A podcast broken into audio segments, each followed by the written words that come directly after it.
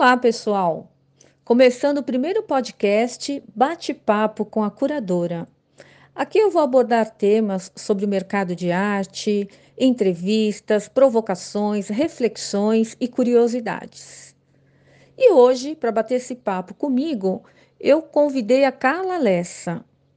Carla Lessa é uma artista visual do Rio de Janeiro.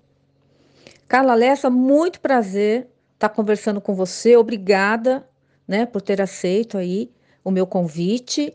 E agora conta pra gente como que você começou a sua caminhada no, no universo da arte. Olá, Marisa, tudo bem? É um prazer estar aqui contigo nessa entrevista.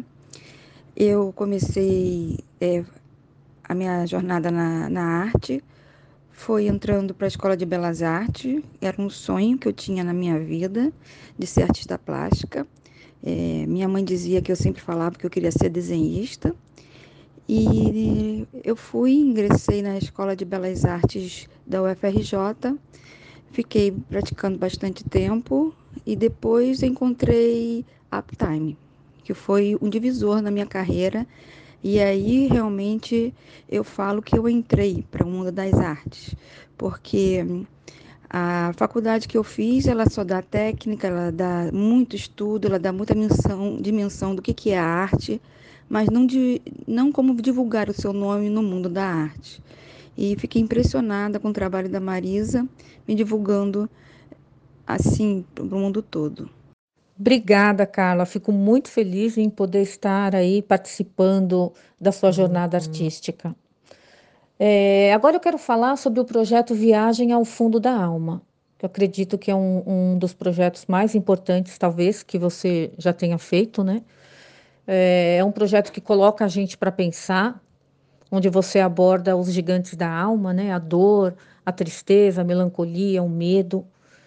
E eu queria que você falasse um pouco sobre ele. É, Marisa, para mim esse é um, é um projeto muito especial porque foi uma fase da minha vida que eu tive longos e longos é, dias tenebrosos, e então eu comecei a querer me redescobrir, a me reinventar de novo e querer criar um estilo para mim mesma. Era o projeto em si era algo entre eu e a arte.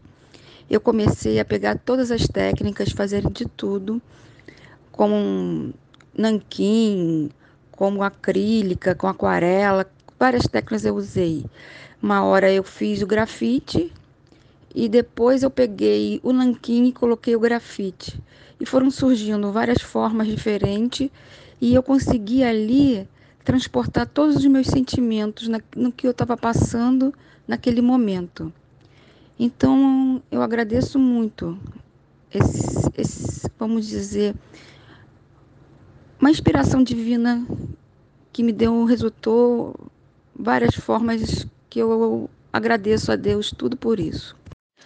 Conta um pouquinho como que você desenvolveu esse seu estilo, né? Tão especial aí com o nanquim, com o grafite.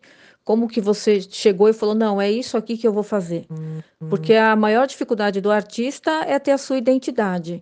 E isso leva tempo né? Leva amadurecimento, é, várias experiências, e aí você, você chega e fala: não, é isso aqui. Conta um pouquinho.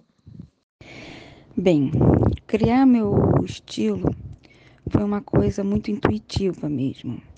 Não, o, o meu propósito não era esse, mas eu simplesmente deixei tudo que eu aprendi na faculdade, todas as teorias, todas as histórias, e vi que eu precisava ser eu mesma, com aquele pedaço de papel, com aquela caneta de nanquim, e, e, e ter prazer em cada linha, em cada pontilhado.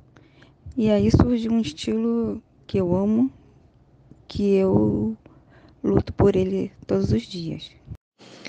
É, nós estamos passando, Carlinha, por um momento muito difícil no mundo, né? Em função da pandemia.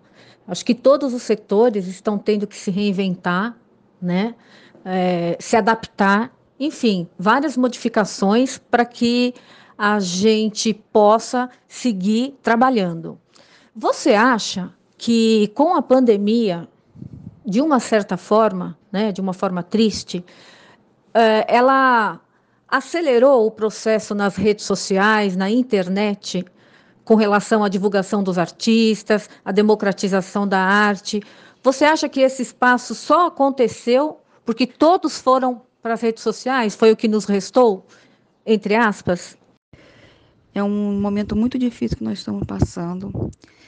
A pandemia trouxe muitos sentimentos ruins para a gente, de angústia, de incertezas, mas a, a internet foi um, uma responsabilidade muito grande de trazer para a gente um alento.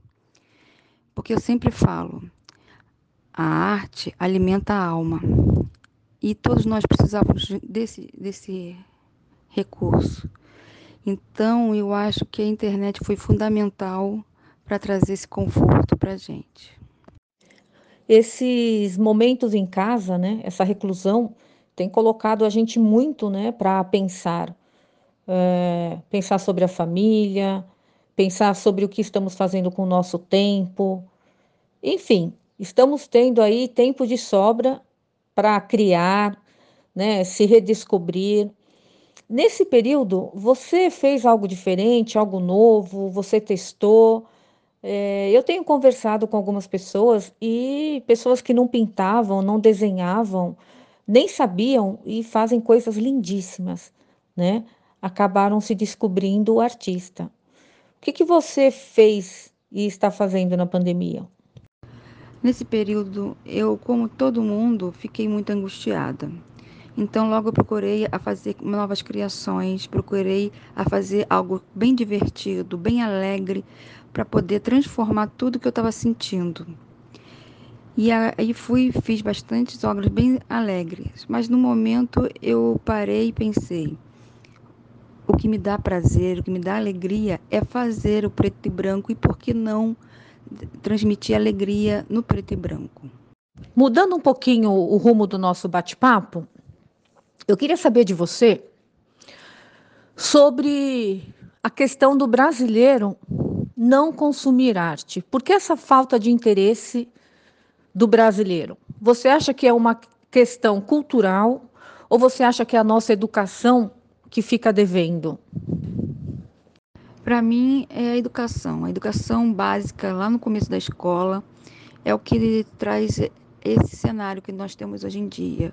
Só as classes altas estudam a história da arte e estudam o que é uma gravura, o que é uma escultura, o que é uma pintura.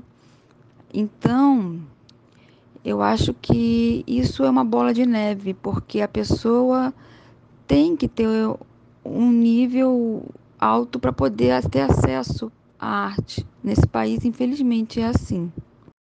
O nosso bate-papo está acabando, mas antes eu gostaria que você deixasse uma mensagem para o artista que está começando. Um grande beijo, muito obrigada por ter participado. A mensagem que eu quero deixar para vocês que querem ser um dia um artista visual é procurar um, um bom mentor, um bom curador que vão abrir os seus caminhos, abrir sua visão do como é a, o mundo da arte. Eu tive a sorte de encontrar Marisa Mello.